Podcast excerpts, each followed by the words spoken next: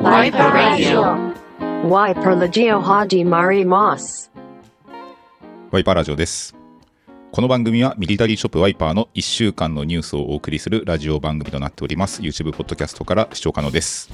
こんばんは。こんばんは。はい。短くなかった今。え？こんばんは。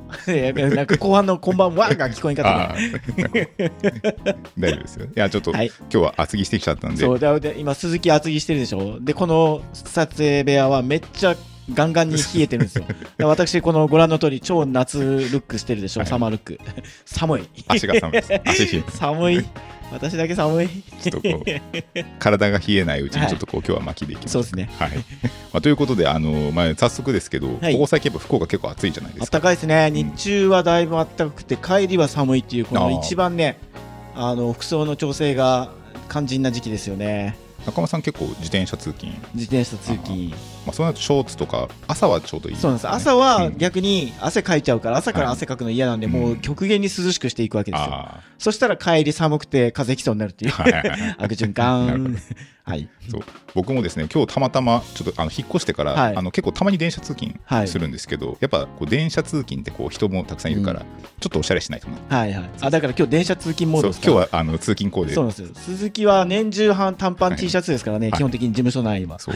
まあそれが動きやすくて、まあ、自転車乗るんでいいんですけど、まあやっぱこう歩きの時ぐらいおしゃれしないとなっていう、はい。いいっすね、はい。これちょっと小話入れていいですか、はい。うちの安武さんあのちょっと遠方から、まあ、自転車の時同じですよ。はい。自転車の時はあのスポーティーに、うん。えー公共の交通機関の時はそのおしゃれをしていくらしいんですね、はい、あそしたら、はい。安武曰くちょっと地方なんですよ。ちょっとまあ中心地から離れてる地方なんで、俺がおしゃれしてホームに立っちゃうと浮いちゃうんですよねって言ってました調子に乗んなよって言ってやってくださいみんな。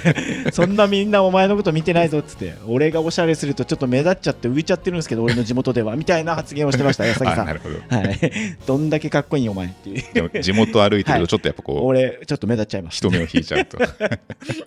カリスマっっていう、はい、もう強気な発言したら、ここはいやっぱすごいな、酒さんって思ったことがありました。共有しました、皆さんに。あでもまあでもそれついでですけど最近結構あのコメントであの結構昔の動画遡ってコメントたまに入るんですけど、え？あのカメラ持ってる方が一番かっこいいな何着てますかとか。安武に関するコメントが入るってことですか？そうそうそうなんですよ。あら、それは地元の駅のホームでも浮きますよね、そりゃ。あとはまあその私物のアイテムとかで、はい。あの安武さんが着てるトップスなんですか、はい。とか結構やっぱ聞かれるから。あ、そうなんですね。生地。じゃあ、そっか、安武のエピソードは、天狗発言じゃないわけですか？そう嘘じゃないかもしれない、え何かに裏付けされた自信かもしれー、ない。いや、ぜひその駅のホームでお会いしたいぐらいありますけどね、浮いてる安武に、かっこおしゃれすぎて浮いてるっていう。なるほど。いやいいですね。そうだからちょっとやっぱね、はい。こうどこで見られてるか最近わかんまないからあまあそれはありますよ。その緊緊張感というかねあれはもちろんありがたいですけど。そう。なんでこうバチッとおしゃれをしていきたいなはい。ということで、じゃああの今日のコーディネートのご紹はい。介早速いきたいと思います、行きましょう。じゃあどうしようかな？どっちからいきますか？じゃあもう今日はちょっともうよそ行きで意識しましたっていうね、はい。鈴木からいきましょう。わかりました。じゃあちょっとマイク外しますね。はい。はい。ということで、えーこちら全身履いてますでしょうか？はい。まあ、これ結構ワイパーのアイテム多いですよ、はい。まず、えートップスはですねこちらリーバイスのヴィンテージクロージングのセカンドタイプ、はい。えー、と38を着用してます、はい。はい、で、えーインナーはですね週3回ぐらい着ているワイパーインクの、えーずっと来てますよね。そう無地 はい、はい、洗いざらしで着ております、そしてこちらボトムスはですねこちら、えー、と多分この、えーラジオの前日に動画、えー公開されてると思うんですけど、はい。あの WP89 のスラントポケットがですね待望の再入荷しました。はい。はいまあ、これですね、えっと、販売は、えーこの、えーラジオの翌日日曜日から販売開始になってますので、まあ、これかなりおすすめになってます。はい、そう。そしてこれだけじゃないんですよ、はい。今日のリアル通勤コーデなんですけど、うん、あそれもう持ってあの通勤の時にし持ってきたんだ。そうそうなんです。あそういうことですね。じゃんじゃゃんということで、はい。こちらですねちょっとサンプルなんですけど、うん。このキャンバスのランドリーバッグを解体してヘルメットバッグ作ってみました。こんな感じかわいいですよね。はい。そうそのステンシルのちょうど位置がここに来てるのとハトメがアクセントになってるんで、そう。まあ、これちょっとファーストサンプルなんでね。はい、あのとりあえずちょっとどんな感じかなと思って作ってみたんですけど、はい。まあ、結構いい感じだったんで、まあ、ちょっと匂わせすぎですけどちょっとまあまあ、ちょっとだいぶ二足ぐらい早いんですけど、気が早いんですけど、まあまはあ、ちょっといいものができそうだということで、鈴木が興奮しております。そうなんです。はい。まあ、これあのちょっと自宅に持って帰ってあの洗濯してみたんですよ。洗ってみたんですよね。そうそう。で、えっと、洗濯してちょっとアイロンかけて、まあ、結構いい感じに食ったりしたので、うんうん。えー今回ですねちょっとはい。ついでに、通勤ついでにどんなもんかなって思ってこんな感じで持ってきました。だから今日はこれで駅のホームにいたわけですよね、鈴木さんは。そう。いうことです。やっぱ、浮いてましたか？いやまあまあまあまあまあ。まあ 安武のように目立ってなかったですか？まあ普通じゃないです か鈴木は謙虚でした。はい。まあ、こんな後ろ姿は、はい。こんな感じになってます、はい。はい。まあ、このバッグはですねちょっと生産するかどうかわかんないんですけど。これはね、ちょっとね、まあ、いろいろコストが、ここのね、工賃というかね、手間暇がかかりすぎているので、まあ、簡単に言うと、すごいちょっこ高級な品になるんですね。ちょっとお高めなかなかの、かもしれない。なかなかの金額になっちゃうということなんで、まあ、ただ一応あのこちらですね。こういう感じでストラップもつけようと思ってるので、2way で使えるバッグになると予定しております。はい。はい、はい、ということで、まあ、本日ね、水曜日に収録してるんですよね、今回ね。はい。なので、本日のインスタでももう告知してる、告知というか、投稿してる内容になるんですけど、えー、アーミー PFU のロンティのリメイクですね、これは。3XL のものを丈を短くしたリメイクのものに、アーミーのトレーニングショーツと、アーミーアーミー。アーミーアーミー、だからもうアーミーのセットアップですよ。ガチガチ米軍スタイルですけど、やっぱ上がドデカサイズのリメイクなんで、ちょっと、まあ、コテコテのトレーニング着ではなく、ファッション着としてもセットアップで受け入れやすいかなと。で、キャップはニューエラ。で、やっぱここですよね。もうこの夏何回も言いますけど、やっぱりそろそろじゃないですか。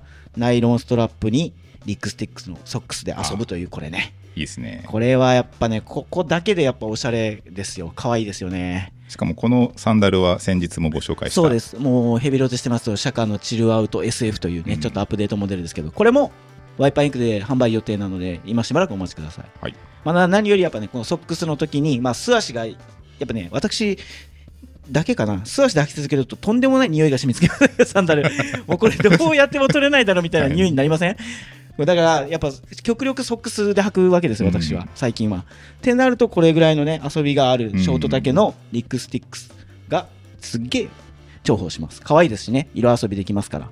またこのリックスティックってかなり会社でもヘビロテしてるスタッフ多いですよね。多いですね、ボス、安武、鈴木も履いてる、そうですね。宮崎も結構履いてる、よく履いてるかな、けどなんか結構みんな持ってるる気がしますね。やっぱね、いいですよね、うんこのサンダルの色に合わせるとか、まあ、差し色で明るい色を使うとか、これだったら容易にできる、うん簡単にトライできるので、まあ、こ。の夏、はい、ブロークンピラミッドで、うんこれ、この夏、多分同じ格好、あと何十回するんだろうなっていう ぐらいの普段着というか、けど、なんかかっこいいなって思ってます、個人的には。ぜひ参考にしてください。はいこれちなみにね、今、リメイクのロンティは完売中なんですよ。で、T シャツも完売中なんですけど、バタバタ追加生産かけてますんで、再販をお楽しみにお待ちください。半袖も楽しみですね。そうですね、うんそうなんです。先日、あの大量に入ってきてるので、それをあのリメイクに回してますからね、はいお楽しみに。はい。はいという感じで。はいはい。ちょっとこ今回、あの、最初で時間使いすぎましたね。安武の小話を挟んだ私のせいですけど、あとね、コーデ、コーディネートをもうちょっと詳しくというリクエストをいただきましたので、はいちょっといつもよりは詳しく深掘りしてみました。ちょっと360度でちょっと、はいゆっくり、はい。ということで、えー続いてはですね、いつものコーナー参りたいと思います。ミリタリーショップワイパーの1週間の売り上げを発表するコーナーです。はい。題しまして、ワイパーウィークリーランキング。はい。まあ、1週間の売り上げ発表ではないけどね。はい いや、今1週間の売り上げ発表しますって言ったから、これ社内事情だぞっていう、売れ筋アイテムですね。そう売1れ筋の週間の売れ筋アイテムを発表します。売り上げじゃないですねは売り上げ発表したらびっくりたまかりますよ、皆さん。良くも悪くも。はい。売り上げの人気ランキングはいはい。人気アイテムのね、はい売れ筋アイテムのベスト12ですね。はいはい。そうそうですよ。なんで金額ベースじゃなくて、これは売れた数だそうそうそう、びっくりします、はい本当。独自の集計です。はいはいはい。ということで、えっと、12個のアイテムをご紹介していきたいと思います。まあ、ただ、これはですね、ざっと見る感じ、うんあでも、新顔もあるし、はい。こう引き続き先週から残ってるアイテムもありますね。ということで、えーまず12位、こちら、実物新品、デッドストックのイギリス軍のトロピカルコンバットジャケットデザート DPM。おい、はいすごいっすね。すごい。先週はね、FR も同時にランクインしたから、デザート DPM が2商品も入ってるって喜んでましたけど、ギリ入りましたねまだトロピカル。まあ、しかもでも、はい。あの FR は残念ながらランク外なんで、まああなるほど。いやまあそれはそうですよね、はい。うんうん。あ、でも逆にすごいですね、ずっと残ってるこのす DPM。ごいですね、まあ、これはまあやはり中村さんがアロハカモという形で来ているので、そうですね。まあうちの LL とおしゃれ番長も結構だけど愛用してうん動画の着用率も高くないですか？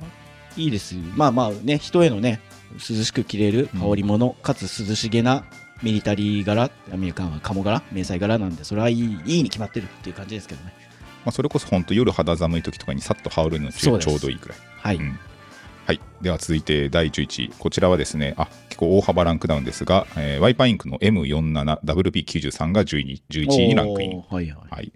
まあ、ただこれ結構数少なくなってきちゃいましたからね。そっかもうそんな段階ですか、はい、えで、まあ、これはですね、まあ、一応ちょっとあの継続していきたいんですけど、ーはい。えっと、ちょっと今回は、えっとまあ、生産の工場だったりそういった都合もあるので、はい。あのーまあ、今回この品番このアイテムでの販売はこの在庫限りともう再販は同じディテールでは難しいってことですね、はい。まあ、もちろんその似たような近い雰囲気で、あの追加で追加というかその2回目あの作ろうとは思ってるんですけど、ちょっと全く同じズバリっていうのが難しいのでなるほど。次回はリニューアルする予定になってなます。なるほど、うん。じゃあご覧いただいてほしいなって思ってる方はラストチャンスになるわけですね今回の、はい。うんうん。まあ、結構そのコメントとかでもあのなんていうかこう欲しい時に買えないとかっていうようなお声とかもよくいただくんですけど、はい。ちょっとやっぱりこの WP の69とかもはい。しかりなんですけど、なかなかやっぱりちょっとこのそう最初に入荷した時にバッて動いちゃったりとかするとですね、ちょっとなかなかお客様に迷惑をかけてしまってるなっていうのが、まあまあまあそうですね数もね読めないなっていうところもありますからね、うん難しいですよね。この塩梅というか采配というか。はい。ただ、ね。まあ廃盤になるっていうことはうん。ないからですね、はい。うん。なんでちょっとその欠品中のものはですね再入荷できるだけ早くしたいと思ってますので、はい。ぜひお待ちください。はい。えーでは続いて第10位はですねこちら。メイドイン USA のファインシルバー社製のヴィンテージチノショーおツー嬉しいですねこそれれははどっち？なんどのタイプですか？これはですね、えっと、サイドポケットなしの TC ツイルバー。ああなるほどなるほど。一番ベーシックなやつか、はい、これは LL さんが履いたやつかな？そうですね。はい。ということでこのまあディッキーズっぽいようなつるんとした質感の、まあ、このワークショーツ。でこのファインシルバーはですね一応米軍のアイテムとかも作ってたメーカーらしくって、うんうん。まあ結構実そう実物ではないんですけど、まあ、結構由緒あるメイドイン USA のパンツとうんうんいうことで、まあ、入荷からですね結構好評いただきいた印象ですね。そうですね。うちにうちのラインナップとしては結構珍しいですもんね。アメリカもののインポートでしかも古いものはい、現行ではなくてね。っていうのはあんまりないんでこれはやっぱなんか存在感放ちますよね、うん。強いですよね。際立つ。うちの中にいると。こうウエストにこうフラッシャーも残ってたりとか、ね。ファスナーも結構なんかはい。年季入ったいい感じの雰囲気でしたね。では続いて第9位、えーこちらはですね引き続き実物新品デッドストックのフランス軍のクールマックスのソックス、おおすごい。はい、すごいですね。2週連続。これひょっとしてソックスずーっとベスト10に入るかな？ああ確かに。クールマックスだからまあその名の通りですけどね、うん。涼しく履けるからね。でもこれ結構凝っててあの部分部分で編み方を変えててあのくるぶしのところがですねちょっと立体的になってるんですよ、あーじゃあ結構工程多いし多いんだ、うん、なんで結構この軍足いわゆる軍人ソックスなんですけど、かなりこうこだわった作りになってますね。まあそれもサンダルとかショーツで合わせても面白いかもね。ああ確かに見せるソックス。そう、ん。でまあオリーブなんでちょっとミリタリー感も出ますからこういう黒のサンダルとかソリッドカラーとかだったらオリーブ差し色差し色というかバイカラーみたいにね、うん。足元を遊べるからいいと思いますけどね。確かに、うんまあ、これもかなりまあこの多分質感っていうのを普通に買ったら結構多分値段するソックスだと思うので。そっか、うん。じゃあ市販されてるメーカーで市販されるともっと上代金額としては高いはずっうん。ていうものですか、はい、うん。なんでこれは結構お買い得じゃないかなと思います。はい。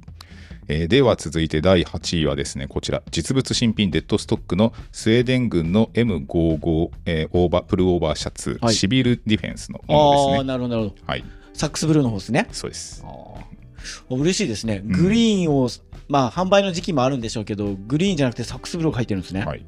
えー。まあ、これ、まあ、結構そのプルオーバーでかつこう袖、えー丈が長いので結構女性が着ても可愛い印象。そうですね、もう今の時期にすごい重宝するあのグランパシャツ、うん。スリーピングシャツの類ですもんね、うん、楽ちんに着れるし、まあ、ただやっぱこの色味が他とはさ区別化が図れる感じの雰囲気ですね、確かに。この民間防衛のこのブルーって、あのここ数年結構前から出てたんですけどなんか今年すごい勢いあるなって感じしまそうですすね。しかもこうコートも入ってきたりジャケットも入ってきたりといって結構そのデッドでラインナップが揃い始めたっていうのもあるから、はい。それが大きいと思いますね、うん、コート楽しみにしててくださいあね確かに。号泣コート。そう、ん。ライナーもねちゃんとついた完品の箱で入ってきてあれ可愛かったですからね。ライナーだけで着ても。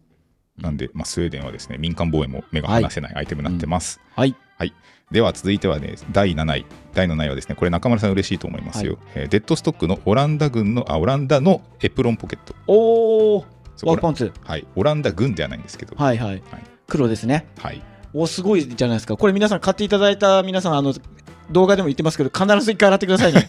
これ本当色移りがあの激しくしますからしなかったら。そうなんですよ、これ結構最初、異染が激しいので、そうです。一回水洗いは通して、これはもう本当絶対してください。じゃないと大変なことになっちゃいます。本当に。ただその分手間暇かける価値があるぐらいディテールがあの他にはないデザインでかっこいいですからね、このポケット袋がこの表にペロンって出てるデザインが、ねしかもハンドポケットの下にパッチポケットだからちゃんとついてますからね。なぜゆえにここに2箇所こうじ2つあるんだっていうこの不思議なディテールですよあれ。あとはそのダブル2仕様になった、はい。はい、すごいですよね、ニーパッド入れるあのディテールですからねしかも。ですね。うん。すごいですよなんか。なんで、まあ、この本当、機能性に特化したリアル作業パンツみたいな、そうそうそう。まあでも普通にかっこいいですもんね。かっこいい、うん。うんなんで、これは、えっと、まだ多分サイズはあると思うので、そうですね、はい。50、52とか、ちょっと大きめだけど、まあ、結構、履ける許容範囲があるかな、広いかなっていうサイズがちょうど入ってきたんで、この間、ぜひ商品ページご覧ください。はい、はい、絶対洗ってくださいね。はい、間違いなく。はい。はい、えーでは続いて第6位はですねこちら実物新品デッドストックの、えーイギリス軍のトロピカルコンバットジャケットのデザート DPM のディープブラック、ああ、なんだ、びっくりした、FR かと思った。はい、さっき履いてないって言ってたのにと思ったら、あディープブラック染めが来ましたか。そうなんです。あ、そっかそっか。なんでこれ一見多分明細柄は分かんないと思います。もう、うっすらじゃないですもんね。うん。ディープってついてるから、ソリッドブラックですもんね、普通の無地ブラックですよね。うんうんうん。ただまあこれトロピカルが調子いいなって思った方無地も欲しいって思った方いると思うので、まあ確かにディテールはそのまんまで、やっぱけどまあ胸のポケットがちょっとこう特徴的なんで、見る人が見れば、あれ？これであのイギリストロピカルジャケットじゃないかなっていうのは分かるかもしれないですね。そうなんで、まあ本当に着やすく、えー着やすい今の時期着やすい薄手の生地の、まあ、かつ合わせやすいブラック、はいということなんで、まあ、これは人気出るだろうなと思ったらはい案の定でしたさね。すがですね。はい、そして、はい。えー第5位これはですね先ほど第10位のファインシルバーに続きはい。こちらはですね、えーデッドストックファインシルバー社製のチノショーツのサイドポケットがランクインしております。サイドポケットの方が人気ああるんですね。確かに。意外だな。うん。まあ、この両サイドに本当可愛い感じにパッチポケットがついてるんでしかすけど。もフラップないですからね、本当はい。パッチですもんね、うん。貼ってあるだけなんで、オープンですもんね。まあ、でもた、うん。何のディテールなんだろう。その、まあ、最初作った時はデザインじゃなくて、あれ、リアルワークウェアでしょ、うん。おそらく。どんな需要だったんだろう、不思議ですよね。まあでも、うんまあ、何かを入れたりしてとかなんだでしょうけど、座った時結構危なくないですか？いや、ただデザインとしては可愛いんですよ、その、うん。なんか、ただ意外だな、ベーシックなあっちよりサイドポケットの方が人気だっていうのがん。確かに。まあ、なんかシンプルめな、まあでも逆にそうかもですね、その多分よそでも似たようなパンツってあるかああー、そっか。ら、そこにないポケット付きが、まなるほど、なるほど。いったのかもしれないそううことか。うん。あ、確かにその結構一見ディッキーズっぽいような生地感なんで、まあ変化をさらにつけたいんだったら、うんうんこういったポケットありの方がユニークかなとは思います。そうですね。はい。で、えー続いてはですね第4位こちらはですねえー希少サイズ実物新品デッドストックのフランス軍の F2 カーゴパンツおーちっちゃいサイズはい。あちっちゃいサイズあいや、希少サイズだからあ希少サイズ80の方でしょ。はいはいそうかそうかあれ、これで動画まだ公開されましたっけ ?F2。あの、ちょうど入荷したんですよね、完品の箱で結構。うん。それもあったタイミングか動画はまだかもしれないですけど。いやえっと動画は公開されました、ね、あされたか。完品の箱のまんまでいいサイズが入ってたってやつ、そうなんですよ。はい。うん。そうかそうか。その分が、えー今回4位、はい。反映されたんでしょう、うん。在庫に。まあ、確かにいい本当いいサイズなんでこれは。あのー私みたいに小柄な人からすると、すごい珍しくロールアップしなくていいパンツですね。まあしかもこれもともと裾がゴムだからジャストで履きたいですそうなんですよ。では C の80の C とかがあったから、うん。本当160センチの私でもリリアルにこうアンクルで履けるからですね、うん。ちょっとそれだけでまずテンション上がりますからね、大人になれた気分。ジャストで履ける。で、しかもまあ、どちらかというとちょっと細いんですよ。でもうん。もう思いっきりテーパードしてるから、はい。なんかやっぱ他の軍パンとは違う雰囲気で、普段のコーディネートにズボン変えるだけでガラッと雰囲気変えますから、いいですよ。しかもこう結構そのサテンの光沢のある生地感も結構上品だし、ね。うんまあ、女性が着てもこれは可愛いんじゃないかなと思います。そうですねうんえーでは続いて今週のベスト3は、はい。えー3位と2位同時に発表していきます。えー第3位がですね、えー実物ユーズドのスイス軍の80年代のヴィンテージデニムワークパンツ、はい。第2位が50年代前期型のヴィンテージデニムワークパンツと、はいまあ、たし来たって言っても、そんな散々皆さんにお伝えしましたからね。はいお待たせしましたと言って。うんやっぱ前期でしたか？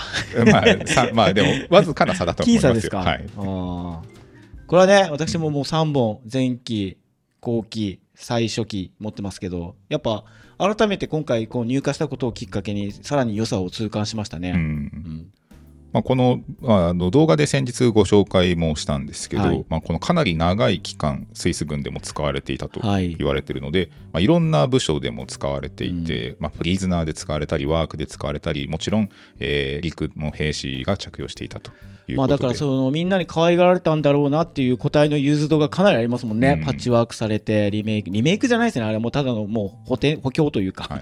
まあ、その結構継ぎはぎというか、はい。多分だから裾が破けてねでしょうね。継いだんでしょうね。そうなんですよ。ただこれ謝らないといけない結構サイズがねその表記のものと違うものが結構届いたよってことであの購入いただいたお客さんからあのご指摘いただいてたので、先日このラジオの前23日前にはもう修正してると思いますけど。ははいい、申し訳なかったですねそこは。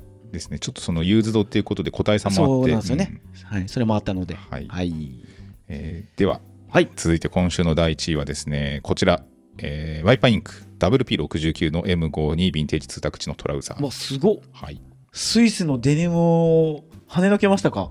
えっと、スイスのデニムが2人束になっても69の方が勝マジっすか？はい、ちょっと意外ですね。うなんか嬉しいような悲しいような なんだろうこの複雑な気分。ちょっとあ実物だ。の勢いを超えてしまったワイパーインクみたいな、ええ6級すごいですね。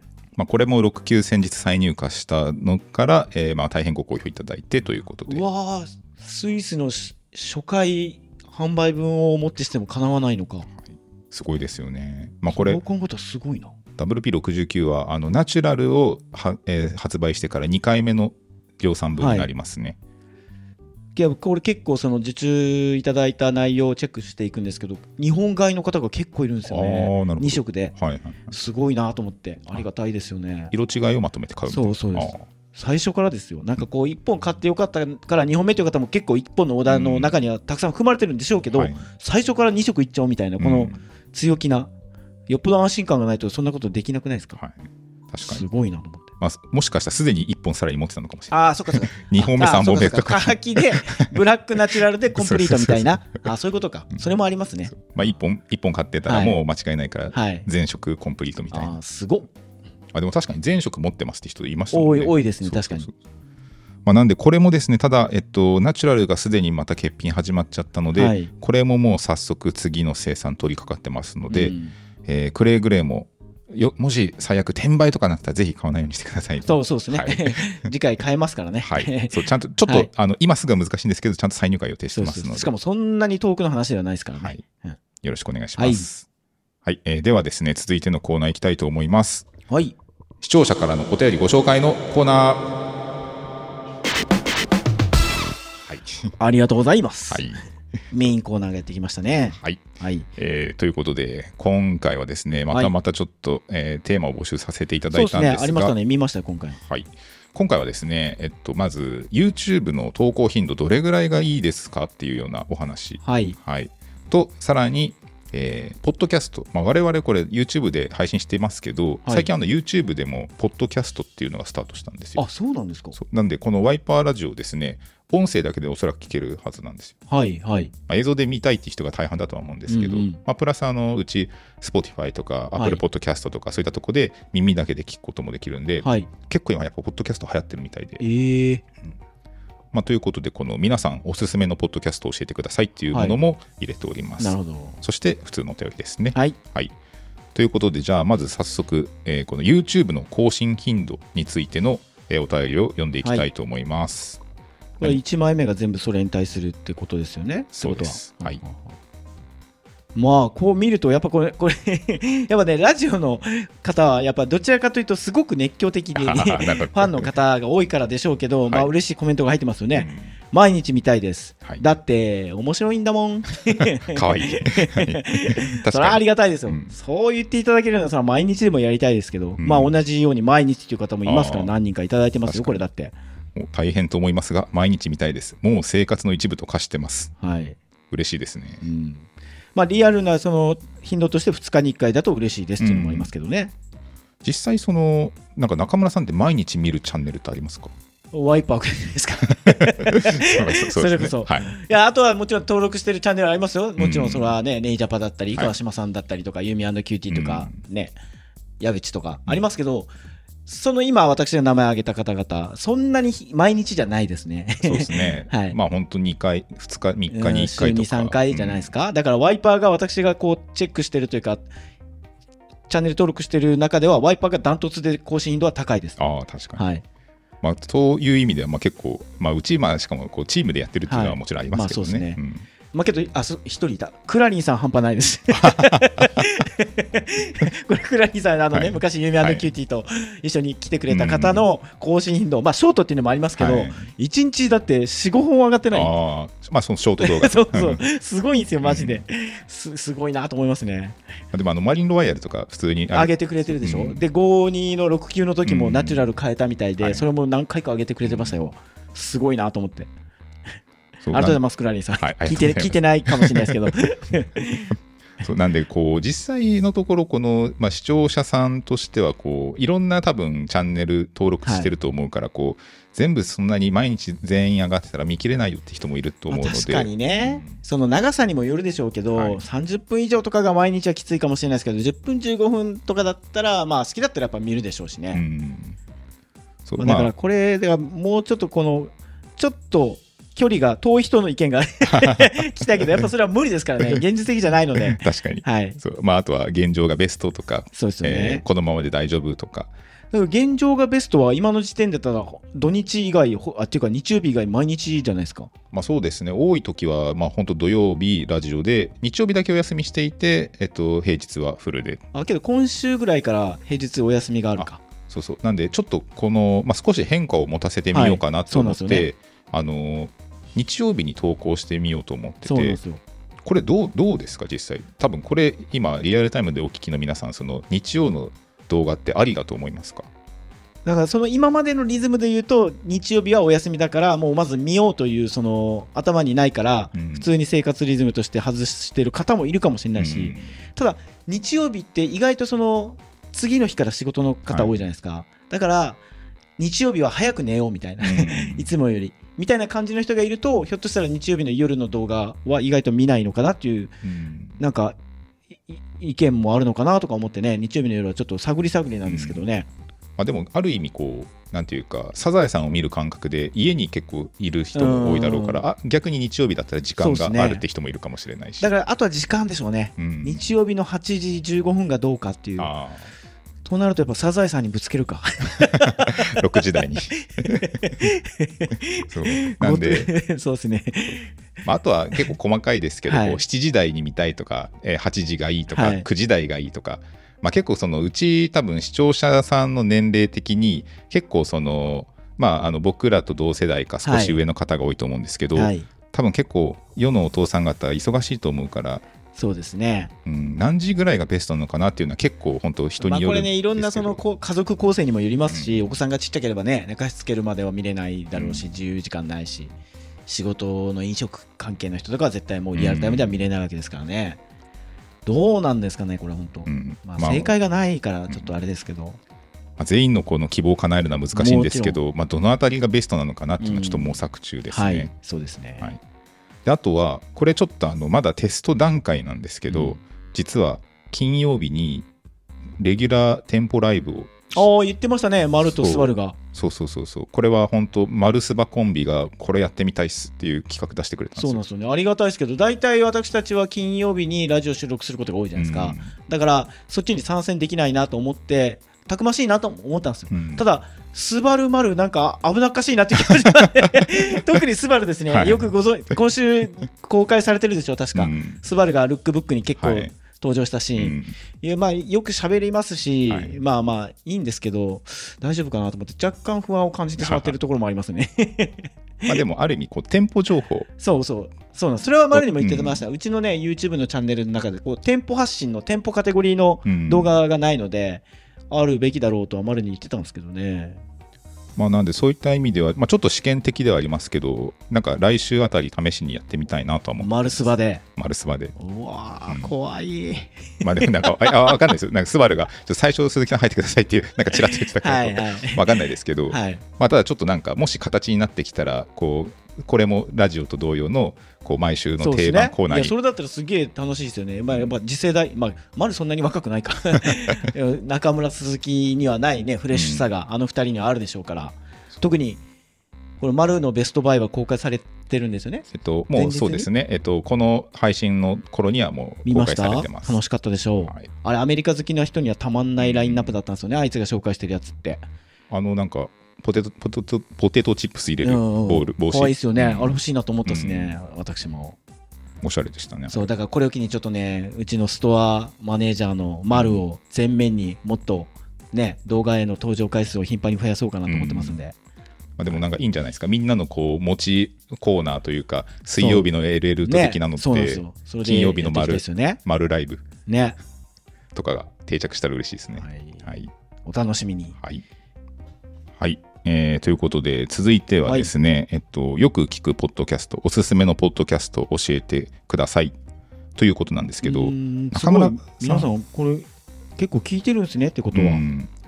まあ、結構いろいろ来てますけど、あのまあ、これ事前にですねあの気になるものを僕も試しに聞いてみましたよ。はいちなみに中村さんなんかその、まあ、ポッドキャストじゃなくてもラジオって聞いたりしますか？最近聞いてないですけど去年の前半ぐらいまでは結構あの「オールナイトニッポン」の霜降り明星のはいはいはい「オールナイトニッポン」聞いてましたうね、ん。面白いなと思って。やっぱなんか芸人さんのラジオってこうテンポがいいし面白いから、なんかきなんかながら聞きですけど聞きますね。なんか勉強にもなるし。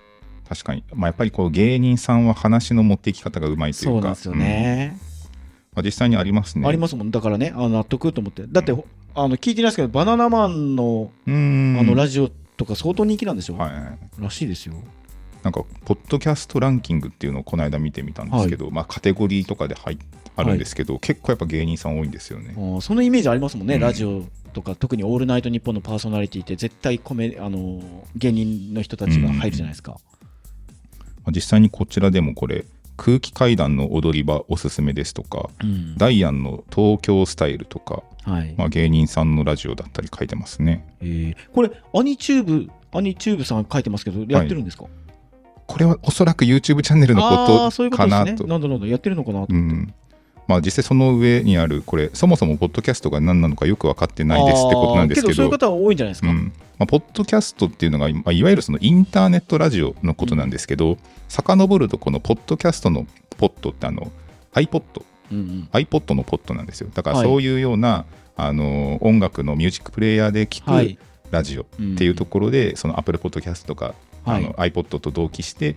ダウンロードして聞くみたいな、ううんんなるほどまあ、なんで結構始まりとしてはあの英会話とかのこうラジオを聞くとかっていうのが結構走りでしたね。あそういうことか。初期ポッドキャストブームって言って、あいいかもなちょっと英会話、やっぱねちょっと最近ネイジャパンのあの Vlog 見てちょっと英語喋れるようになりたいなやっぱと思ってるんでヒアリングだけでもまずはやるかな。あでもそういった意味ではあのこのこの横に書いてるこのケビンズ・イングリッシュルームっていうのがはい。この人たちあの YouTube もしてるんですけど、はい。このあのケビンさんのポッドキャストはもうオール英語だけで、え。ー、まあ、あの普通に日本語も堪能なんですけど、はい。もうなんかスピードラーニング的な。あー。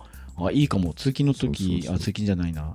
なんかながら聞きしようかなこれ、うん。あとはこの一番右下のスピークアップレディオとかも、はい。これもあのちょっと初めて聞いたんで調べてみたんですけどそのスピードラーニングみたいな感じで普通にこうネイティブが会話してるのを延々と聞くみたいな。あじゃあこの方々はこの英語がもともと喋れるけど聞いてるのか同じようにこう英会話も兼ねて聞いてるうん。かってことですか？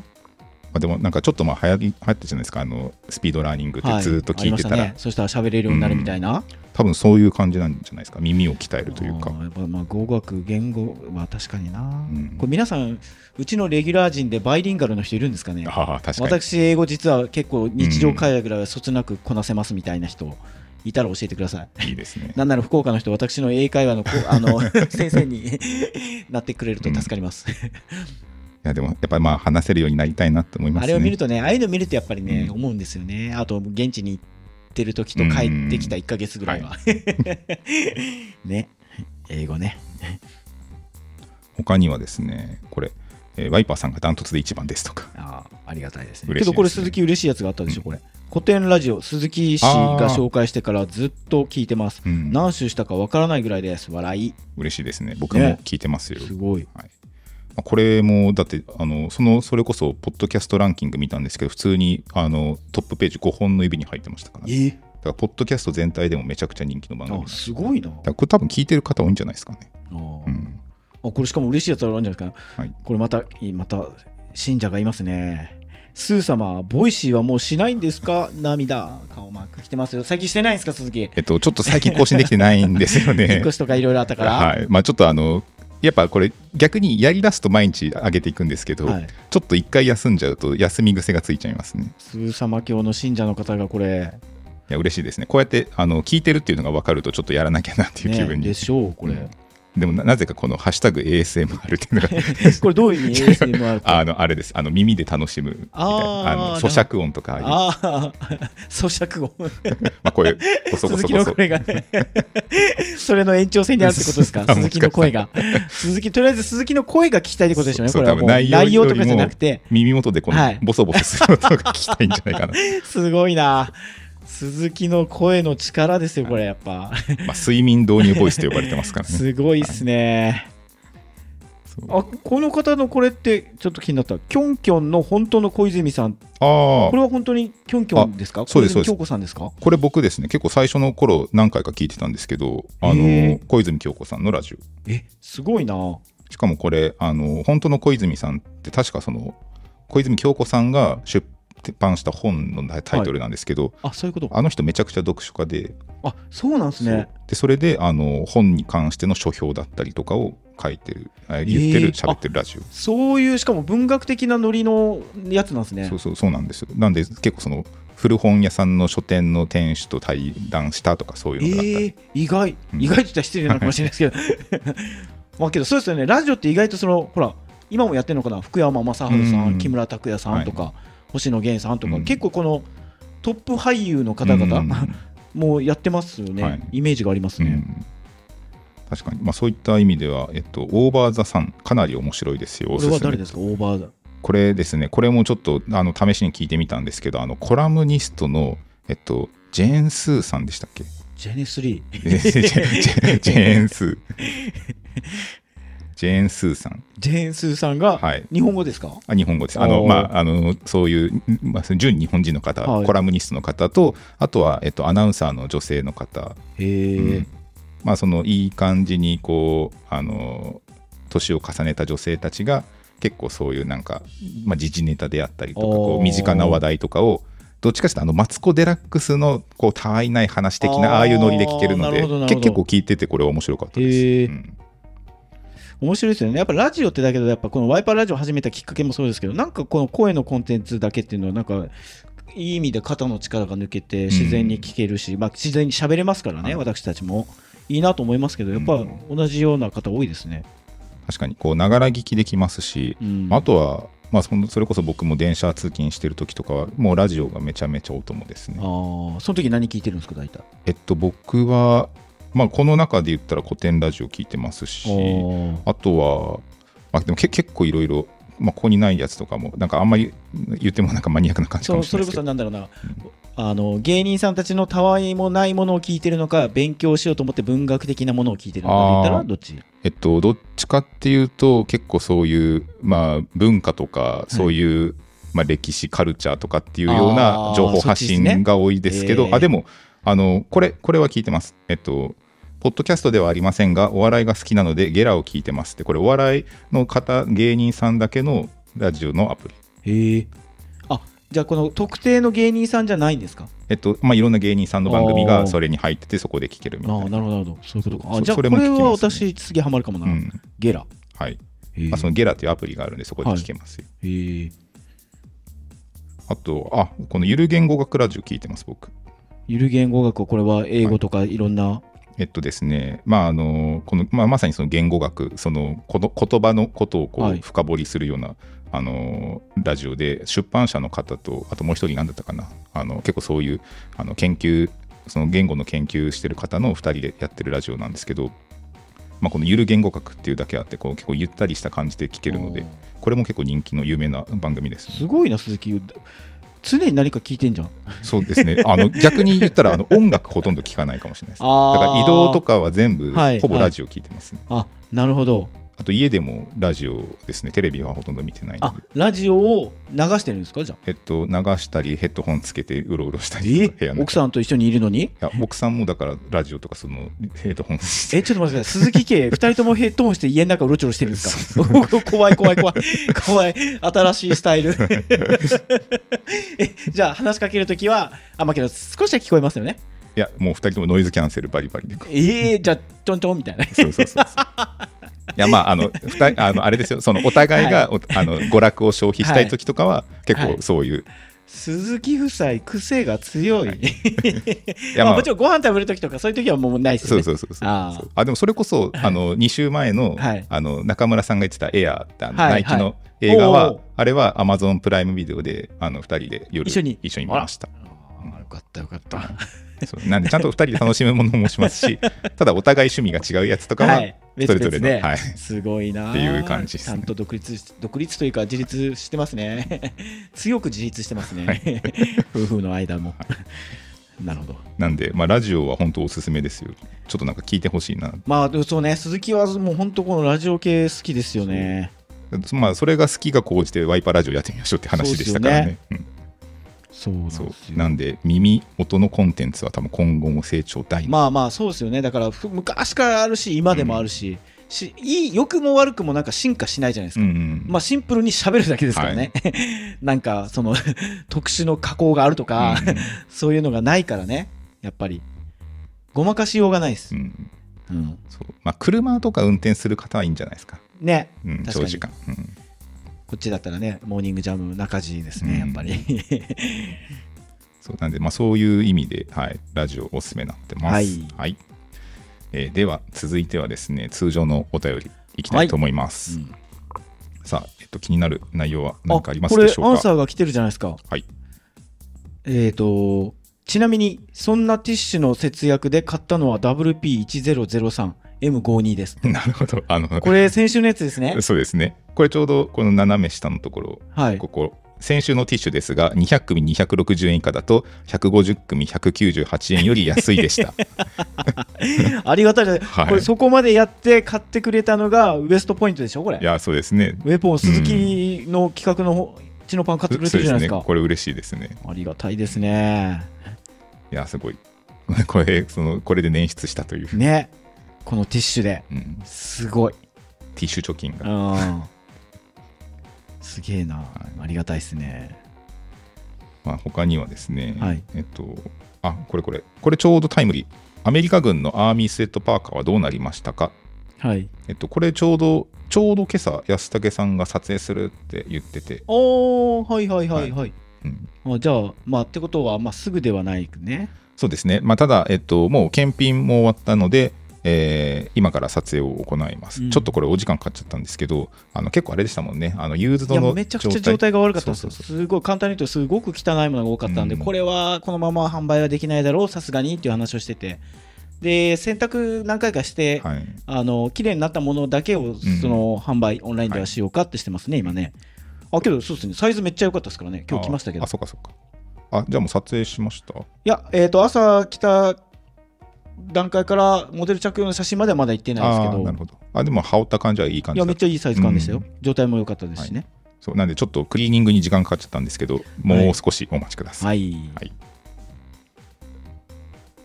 あ、これリアルタイムだ。父の日おすすめ教えてくださいって、そろそろですよね。なるほど。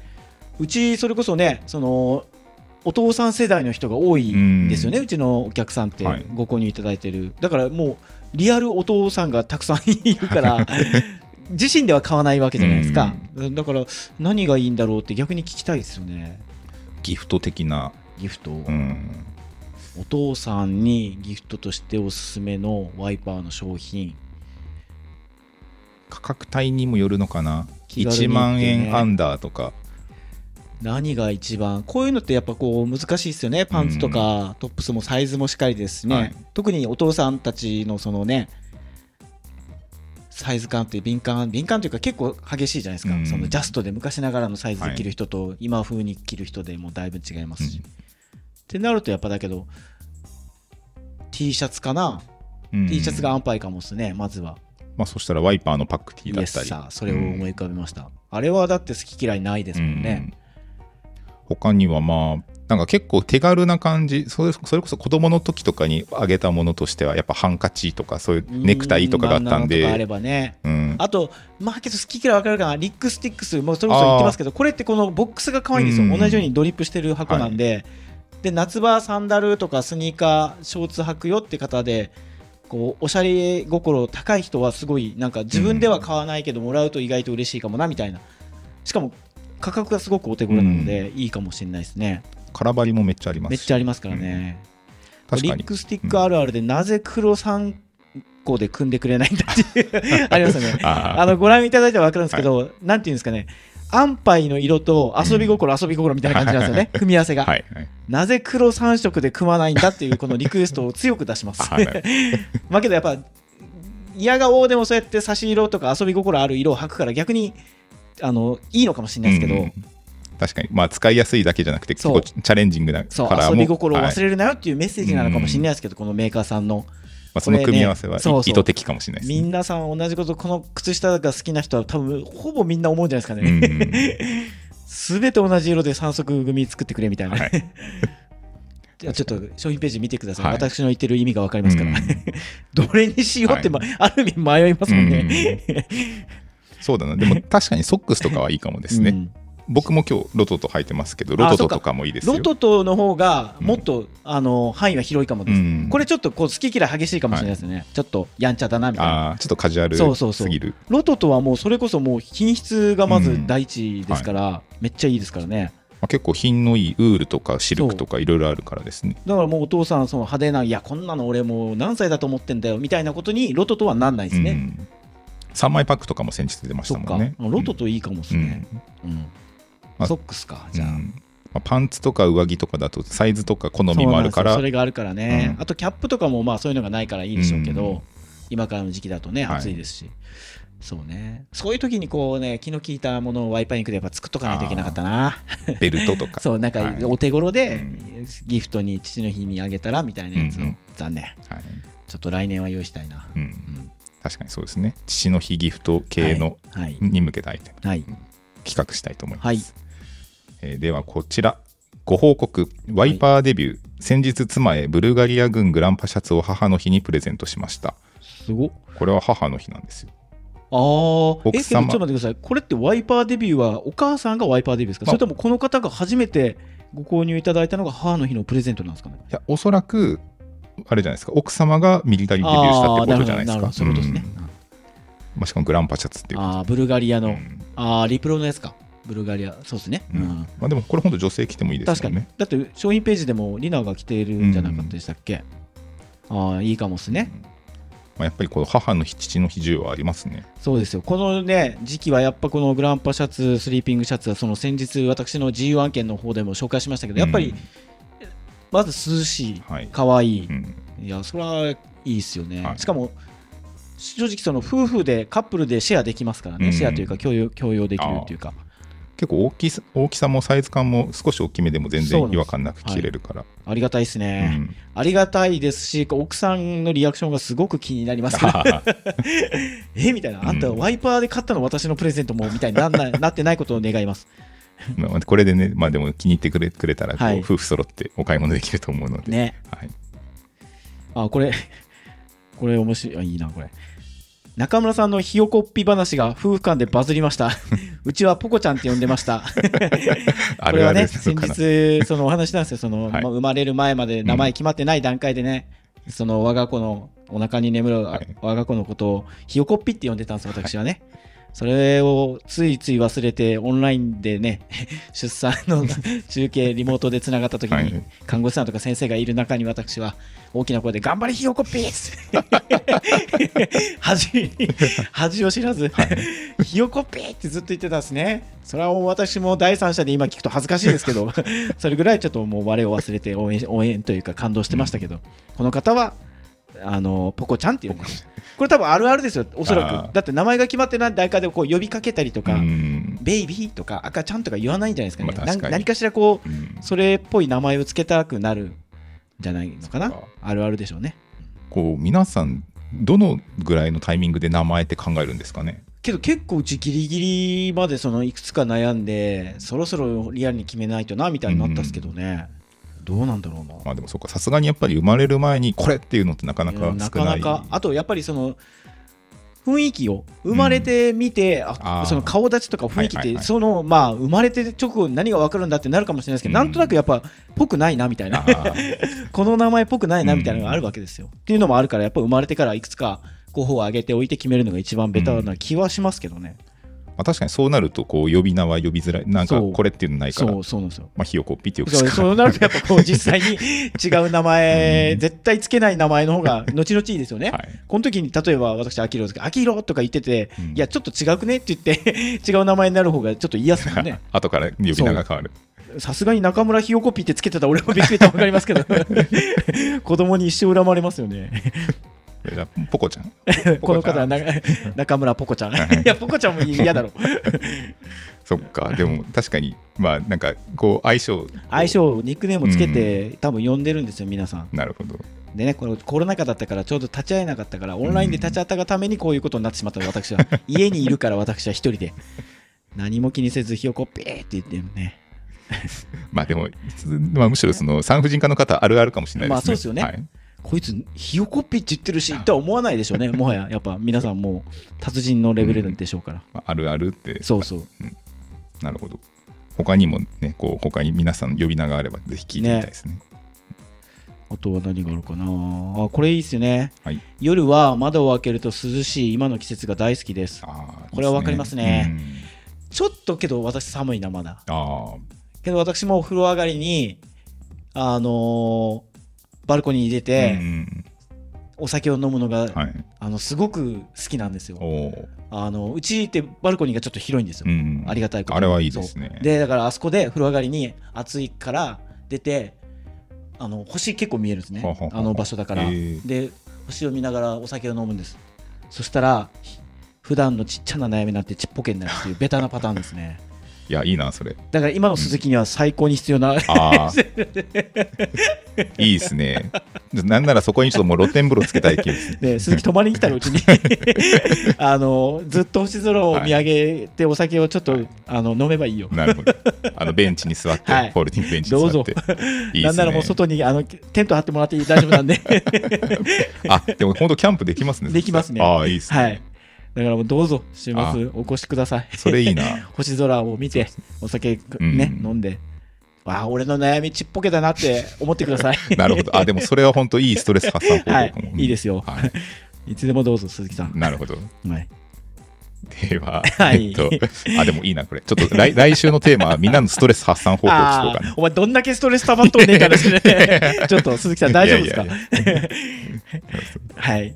はい、ということで。聞きたいかもね。皆さんのレギュラー陣のこうちょっとなんか逆にこうストレス発散とか、なんかちょっと行き詰まったなとかなんかなった時にこうこれしてますみたいななんかうん。あったらすごい聞きたいですね。そう。みんなのこうねね。そういう発散する術、ね。うん鈴木に教えてあげてください。はい、取り入れてみます。はいはいはいこれ、これちょっと気になりました。はいこれ、ボタンフライの場合、トイレショーの時どうしてます？私は全部外す派です。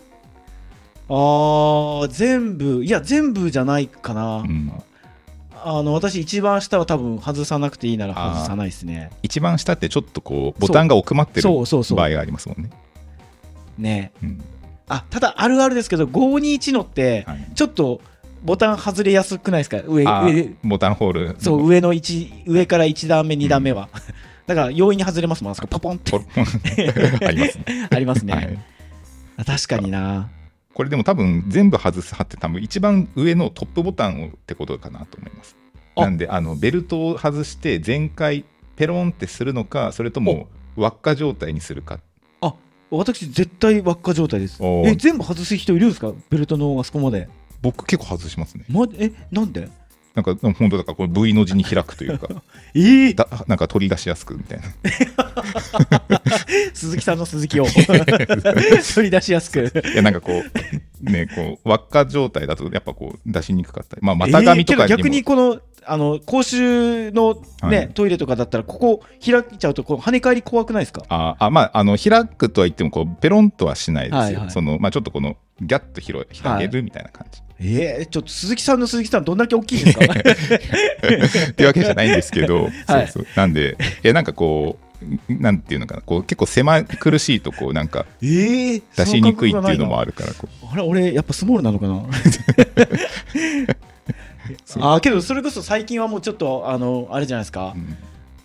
あの座ってしますちゃんともああですね、ううん。自宅でも、はい。まあ、よそでも。うん。最近はもうその風な流れが強いですようね、ん逆にそうですね。僕はあのあんま子供の頃とかしあのタタッチでしにくかし切らんかった。ですねあえ子供の頃からもき基本うデフォルト基本座座り座りでした。ね マジですか？最先端ですね鈴木。でなんなら子供の頃はあの逆に座ってました。あ前を向いてるタンクに向かってお丸状態みたいな、ああまあちっちゃい頃は確かにそうかもな。ななんでまあその名残から基本座るがデフォルトでしたね、最近はねだってそれこそ飲食店行ってもそのご協力くださいとか強く書いてますよね、女性の方とかみんなで使ってるものなんでみたいな。だから座る習慣がようやくつきましたけど、うん。皆さん今どうでしょうね？確かにこう男女共用のトイレとかだとやっぱ上がってるとちょっとかわいそうって思いますもんね。ね。あれ男女共用でさなんか嫌だなって思うけどやるのはなんかこうめちゃくちゃ汚く使ってる人いるじゃないですか、はい。はけど自分入るでしょ、はい、でそのまま出出るとちょっとなんか自分が汚いって思われるから 最低限綺麗にしないといけない時あるじゃないですか、誰かも知らないその要は汚いそのものをなんで俺が掃除しないといけないんだと思いながらもやっとかないと例えばもう外で待たれてるとか。あのびしゃびしゃになってたりとか。嫌ですよねだけど外で待たれてる状況だったら、うんあれ？あいつめっちゃマナー悪いじゃんみたいにはい。思思われるじゃないですか、うん。それが嫌だからそれを掃除するのがすっごく尺ですよね 海外とか特に。海外結構並ぶじゃないですか海外はえげつないですね。でまあ、汚いから、もううん逆にあそこまで汚いともう開き直るはい。のもありかもしれないですけど、うん。日本のね飲食店とかは特にねありますねこれ。酔っ払ってると指雑になるというか、ねそううん嫌だなと思って、うん。ああ嫌だな。あるある。あっていうかすっげえいあのこの間下のコンビニではい。トイレに行ったら、はい。下のファミリーマーあトですねあはい。ショーの方ですよ、はい。開けたらちょっとこれごめんなさい食事中の方いたら便器便器ってまあ男性用のショーのとこに、もうこんぐらいのムカデがうわってその便器のとこ張っていっててうわっと思って すぐ閉めて、はい。もうせずに帰りましたけど嫌ですね。もうもうめっちゃゾワってした、はい。あんなこれちょっとどやっぱムカデのこの動きってすごいですね。えちょちょっとあれきついですね。あれグロいっすね、うなんかこゆう足がビビビビそうそうそうそう。ん。いあれは別にトイレだからとかじゃなくてまじまじと見ると結構グロいなと思って。やちょっとムカデはいるとおってなりますなりますね。うん。びっくりした。前だって何どっか田舎のとこ行ってなんか畳のところにパッて見えてたいたっていう時とかに飛び上がりましたもん。ねいやーなんか雲とかトカゲとか壁チョロとか、うん。ああいうのはなんかいいんですよ。なんかムカデってやっぱえぐいっすね。いやーわかります、あの動きが、うん、あれなんだろうな。絶対触りたくないこい毛虫に近いちょっといやいやいや、うん。毛虫よりパンチありますね。あムカデ。しかもこんなムカデですからね、うん。えぐっと思って。怖っ。毒持ってますよね。触っちゃダメだですもんね、絶対触んないけど、ん。ビビったっすねあれ。僕ゴキブリとかも正直苦手で、あーまあけどゴキブリはなんかこうまあ確かに触りたくはないですけど、うん。俺なんかねゴキブリはその俺は別にいいんですけどゴキブリを見て騒ぐ人すごいじゃないですかもはい、うキャーみたいな、うん。もう無理無理無理無理無理みたいなそれを解消するためにあの殺すとか捕まえないといけないから、はい。なんか頑張れますけどね。あお願いだからもうそれ以上騒がないでっていう意味で。分かったよ、はい。もう絶対捕まえるしうん。殺してちゃんと家から出すからみたいな、すごくないですか？あの発狂する人ゴキブリ見た時に、僕も一回でもあったな。大堀公園にいて、あのバッグを床に地地面に落ちて、で家に帰ったらそのバッグの中にゴキブリが入ってて開けた瞬間ゴキブリが家帰って出てきた時は さすがにちょっとこう悲鳴上げましたね。いやーあとねゴキブリあるあるで、はいあの例えばこう壁とかにいるじゃないですか、でスプレー振る、はいまあ、高いところにいてスプレー振るんですよ、そしたらまさかのジャンピング ジャンピングでこっちに向かってくるあ時にあるんですね。あありますあります。あれめっちゃ嫌っすよあれはあれああれは嫌ですねマジで。あれ壁も下もそうですけどこう振ったら多分すごい嫌なんですよねゴキブリも多分もうもがくようにしてパパパパパってこう予期せぬ動きをするわけですよ。その動きで自分の方に来た時のうわーみたいな。あれは避けるよ。あれめっちゃ嫌っすよね、うん。あれマジ怖い あったなそう。なぜか来るんすよね、うん。あれ。こっちに来るなよ来るなよと思ったら来るんですよね。ゴキブリもだからその意地悪なこう 攻め方を熟知してるいというか。やーいやまあもがき苦しんでるんでしょうからうん。何とも言えないですけど来るなよ来るなよと思って来るんですよねあれでどんな話しとんねんこれはいムカデの話から、ねトイレの話からごめんなさいね、はい食事中の皆さんは。はい。はい。えっと、では、えっと、うーん、他には、じゃあ、これ、梅雨の時期、提案お願いします。あ、あ、えー、WP1006 の再販ありますか？あ、なるほど。えっと、ゴアテックスのジェネワンパーカー。そうですね。梅雨時期、そうですね、ちょっとこれはですね、梅雨時期にはならないんですけど、一応再販予定しております。うん。今、わずかに、えっと、ブラックの大きいサイズが1、2点ほど在庫がある状態です。はい。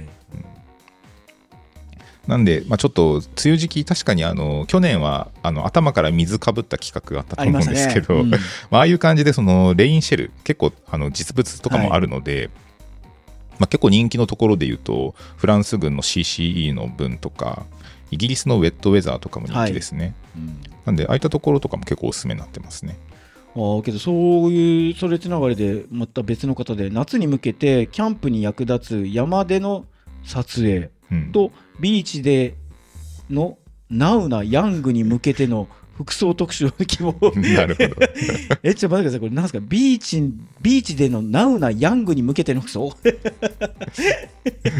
どういう服装えっとまあ要はあれですかね。山のこうキャンプルックからはい。こう海で遊ぶ時のヤングな格好海に行く時の格好とかもう海パンに T シャツっていうか短パン T シャツでしょ、まあね、サンダルとはい。か海パン、あまあでも海パン確かにちょっと作りたかったなって思って、あリアル海パンですか、はい。まあ、ででもあのよよくあるじゃないですか、それこそ米軍のトレーニングとかまでインナーついやだかいてるから、らこれこれもうまさにそうでしょ、うん。これインナー入ってますから、べ全然海パンとしても使えますけどね。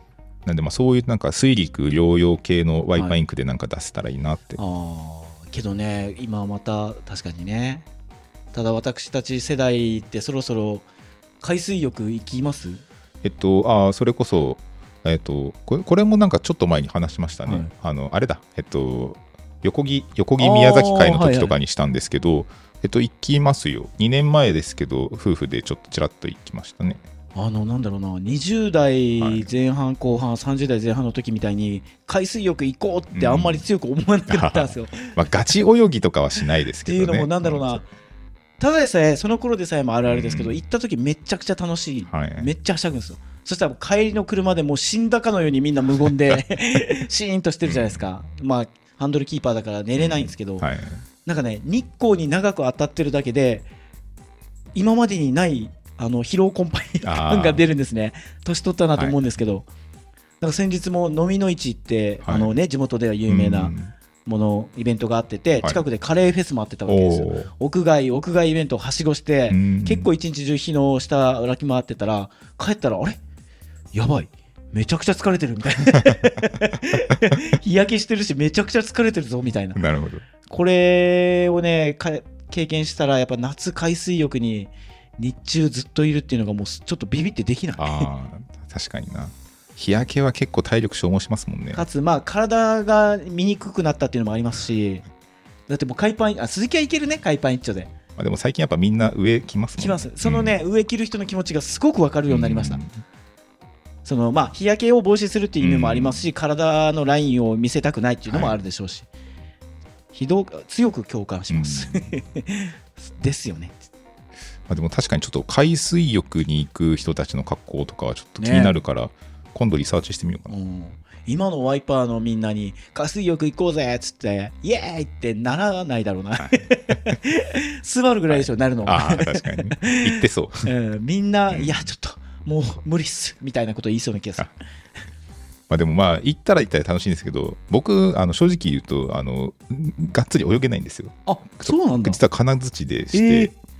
まああの私全然泳げないしまあまあ25メートル泳げって言われたらもちろん泳ぎますけど海で足の届かないところに行くと急に恐怖に襲われる。いやでも似たような感じです。だから結構そのちょうどいいところでこうはい。ぷかぷかしてるぐらいでいいんですけど、もう浅瀬でピチャピチャしてるのが一番楽しいですね、そうなんでどっちかというと僕は海よりプールの方が好きかもしれないですね。ああプールの方が使えないですもんね、うん。しかもね。確かに。そうそう。まあでもいいな、行ってみたいな。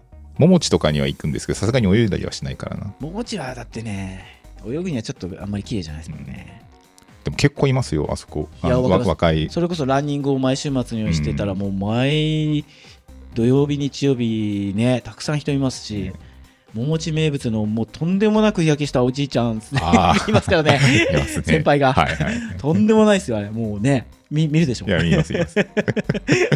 黒ってなりません、チョコボールみたいな。すごいっすよね、あれ。そうなんで、まあ、そうですね。ちょっとももちは、そうだな。本当ランニングついでに寄るぐらいの感いじかな。やーけどそろそろ私もあの、まあ、インスタとか YouTube であれ出てくるかもしれないですけどなんかもう真っ黒に日焼けしてること自体がちょっともうしんどくなってくる年頃になってきましたね、うん私特に今ひげとか白いから、はいもう白髪結構多くなってきたんで黒くなるとこの黒と白のツートーンが結構際立つんですね。清原みたいな。そうそう。そう。そうそうなりがちなんですよ。だからなんかちょっと結構こうパンチのあるお親父みたいになってしまう自分がちょっといてあ日焼けそろそろこう日焼け止めを塗らないと、うん。いろんな意味ダメなのかなと思ってる年頃です、あ、じゃあ、もともと結構ジグロ？地黒だし、はい。めちゃくちゃ吸収しやすいんであちょっと一日外行っただけでもうすぐ真っ黒なんですよ、はい。翌日。焼けてんねーってなっちゃう海外入荷した時でも結構焼けますもんね。結構焼けるかうん。ら、いやーそうリトル清原みたいになるんですよね。そうなんですよ。いや、いいですね。ちょっといかつい感じで。ピアスとかつけてこう。ギラギラ。いやーよくないだろう、うん、なんで、まあ、ちょっとこれは、まあ、季節的な提案ってことですでしょうけど、ね。はい。夏のキャンプ、はい。夏の海水浴での格好をね、うん。そっかまあでもキャンプとかも、あのまあ、ちょっと夏キャンプかどうかわかんないですけど、安竹焚き火企画っていうのはしたいって言ってたから、ね南が焚き火ってありますからね、なんかそういうのはもしかしたらご披露できる機会があるかもしれないですね。うん。っていうような感じですかね。はい、はい。お便りご紹介のコーナーでした。はい、今日は脱線しまくりましたね、最初から。安武の話から全て始まって脱線して ムカデゴキブリに、はい。海水浴か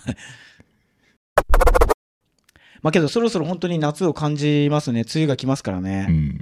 てなるとやっぱあのお便り読めてない部分でもやっぱ夏場単調になりがちなんでどんなコーディネートがいいですかみたいなはい。意見もたくさん出てくる時期になってきましたね、はい。うんまあそうだな。まあ結構やっぱり夏ってなると、まあシンプルな装いになりがちですからね。はいこう、どう、どうなんでしょうね。こうなんか、こう夏でもこう、たくさんレイヤードしてめちゃくちゃこう凝った格好がしたいっていう人と、まあ本当にその気温に合わせた感じのシンプルな感じでいきたいっていう人と。夏場はやっぱしかも日本の夏もかなり暑くなってきてるから、うん。リアルに命を守るための、はい。服装といううか、ん。ライフスタイルにしないといけないですからね今ね。本当に。あの、ソニーが出してるエアコンがバカ売れしてる。なんで？あの、首にかける、なんかこう、皮膚にペタって首はい。の裏に当てる、その冷冷暖房の、なんかそういうこう、デバイスっていうえかどう、いうことですか？あの家庭用のちゃんと家につけるエアコンと？えっと、あ、まあエアコンってほどではないんですけど、まあそういうなんか冷たい冷却あの、あはいはいはい。アイスリングみたいなそのそそれの、あの、ちゃんと充電式の、ねええあの、ちゃんと排気されて冷たい、こう、冷気が出るっていう。なるほどなるほど。ええすごいなそれのちゃんと冬は暖かくなったりとかもするんで、えーそれがなんかめちゃくちゃバカ売れしてて。ああまあけど空調服もそうですもんね、うんそれこそうちのミリタリーウェアハウスのスタッフはいも去年から愛用してますけど、うんもう夏場は本当に熱中症っていうのがすごくこう身近なすねうん症状になってきましたね。いや本当にもう子供の頃じゃ考えられないぐらい、ね。うん、エアコンがない普通に授業してましたもんね。いや、だって、そうですよ。私、高校までその環境でしたからね。そう今は絶対ダメだろうと思いますよね。そっか、さすがに。だって、僕らの時代って公立高校は基本エアコンなかったじゃないですか。そう、だからそういう、今そんなことないのかな、さすがに。絶対地獄ですよね、今。無理ですよね。無理無理。ダメですよね。うん。授業中に熱中症になっ熱中症にちゃうみたいななりますよ、ね。本当。結構ニュースでなってますもんね。あの体育祭とかでこう、ね集集団でなったりとか。いやー、暑さがね、年々、やばいですよね、環境問題もね。だからまあ、ちょっと夏場はね、まずは涼しさ、動きやすさをね、最優先にしちゃいますけどね。うんまあ、それでもやっぱり逆にこう機能的なこうトップスだったりとかははい。多分出てくると思うんで、うんうんまあこの間ちょっとサンプル作ったんですけどなかなかちょっと製品化納期が間に合わなかったんではいはいちょっと断念したんですけど、はい。ちょっとワイパーもそういう夏物もちょっと力入れていきたいなって思ってるので、まあ、来年またちょっと面白いのできるかもしれないねはいまあ、それで間に合うものとかはですねいろいろちょっとまた新企画出していきたいなと思ってますので、はいお楽しみにはい。えーということで、そろそろ終わりたいと思います。はいえー番組への感想は、カタカナで、ハッシュタグ、ワイパーラジオ、えー、Twitter、Instagram などお気軽に話題にしてくれると嬉しいです。また、ご意見、ご要望は、ワイパー .inc.gmail.com までお待ちしています。はい。ということで、そろそろお別れの時間となってしまいました。はい。えーワイパーラジオは毎週土曜日夜8時15分から放送中です。ここまでのお相手はワイパーの鈴木と、中村でした。また次回お会いしましょう。さようなら。おやすみなさい。良い日曜日を。See you next time.